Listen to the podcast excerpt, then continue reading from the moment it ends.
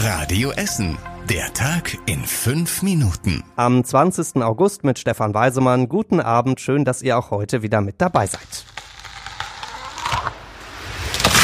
Ein 40 Meter Baum wird im Waldgebiet Öfte in Kettwig gefällt und mit ihm gerade noch einige andere. In Kettwig sind rund 1000 uralte Buchen völlig vertrocknet. Das ist eine Katastrophe, sagt der Förster dort. Teilweise stehen die Buchen in Kettwig seit 200 Jahren, 197 davon sehr glücklich. Die letzten drei trockenen Sommer haben ihnen dann aber den Rest gegeben. Da sind sogar die uralten Buchen mit ihren langen Wurzeln nicht mehr an genug Wasser gekommen. Deswegen können trockene Äste ab oder gleich der ganze Baum umfallen. Zur Sicherheit werden die Bäume neben den Reit- und Spazierwegen in Kettwig jetzt gefällt. Die meisten tiefer im Wald dürfen aber stehen bleiben und verrotten dann nach und nach. Schiefe Schule Schonnebeck sucht schönen, stabilen Standort. Könnte eine aktuelle Annonce der Stadt sein. Die Schillerschule und die Johann-Michael-Seiler-Schule stehen seit vielen Jahren schief, weil es da Absenkung vom Bergbau gibt. Die Stifte kullern vom Tisch runter und die Schüler sagen, dass sie ziemlich oft Kopfschmerzen haben. Deswegen wurde schon entschieden, die Schule wird komplett neu gebaut. Aber wo? Das ist die große Frage. Drei Grundstücke hat die Stadt vorgeschlagen, zwei in der Nähe der Gustav Heinemann Gesamtschule in Schonnebeck und auch das aktuelle Grundstück nochmal. Die Schulpolitiker finden die aber alle nicht so wirklich gut. Mal passt der Schulweg nicht, mal ist eine andere Grundschule zu nah dran. Jetzt heißt es für die Stadt weiter suchen nach einem passenden Ort irgendwo in Schonnebeck, darf aber nicht mehr allzu viel schiefgehen bei dieser Suche, denn nächste Woche sollen schon die Politiker im Rat entscheiden. Dieser Fall lässt uns immer noch ziemlich fassungslos zurück. Ende Oktober wickelt ein 21-Jähriger in Karnap seinen drei Monate alten Sohn Liam. Offenbar hört das Baby nicht auf zu schreien. Da soll der Vater dem Baby erst das Fläschchen fest ins Gesicht gedrückt haben, so fest, dass Liam hinterher Verletzungen hatte.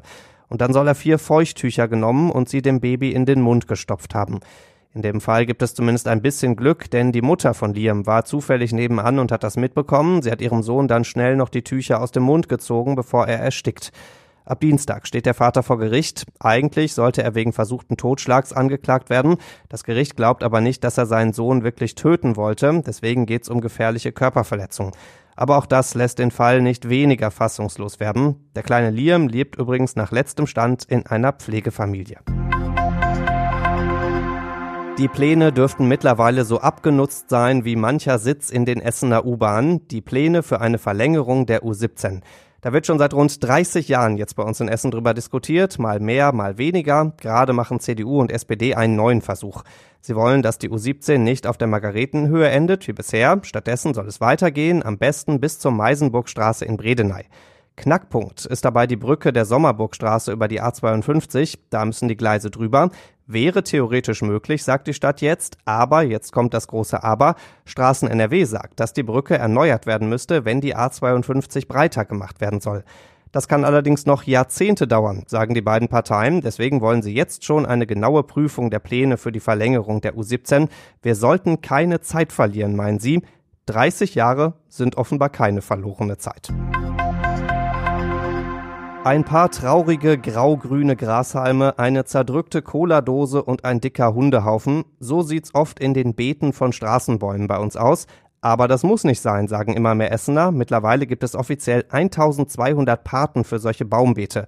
Die pflanzen da Blümchen, machen sauber und gießen den Baum, lässt zum Beispiel Holsterhausen richtig aufblühen. Es gibt so wenig Blumen und Grün hier in Essen, da finde ich solche Plätze super. Je mehr Grün, desto besser. Ich finde es mega. Mega findet das auch Grün und Gruger. Die zählen nämlich immer mehr von diesen Baumbeetbetreuern. Und es dürfen gerne auch noch ein paar mehr werden. Den Kontakt zur Patenschaft gibt's auf radioessen.de. Da dürft ihr gerne mal mit eurem grünen Daumen draufklicken. Und das war überregional wichtig. Die nächste beliebte Urlaubsregion ist seit heute offizielles Corona-Risikogebiet. Das Auswärtige Amt warnt jetzt auch vor Reisen in zwei Regionen an der Adria, vor allem rund um die Stadt Split.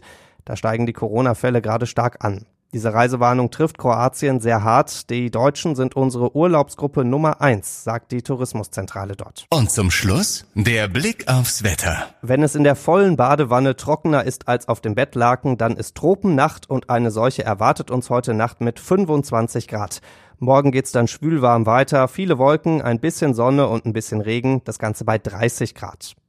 Die nächsten Nachrichten hier bei uns aus Essen gibt's bei Radio Essen wieder morgen früh ab 6. Bis dahin wünschen wir euch einen schönen und irgendwie gekühlten Abend. Das war der Tag in fünf Minuten. Diesen und alle weiteren Radio Essen Podcasts findet ihr auf radioessen.de und überall da, wo es Podcasts gibt.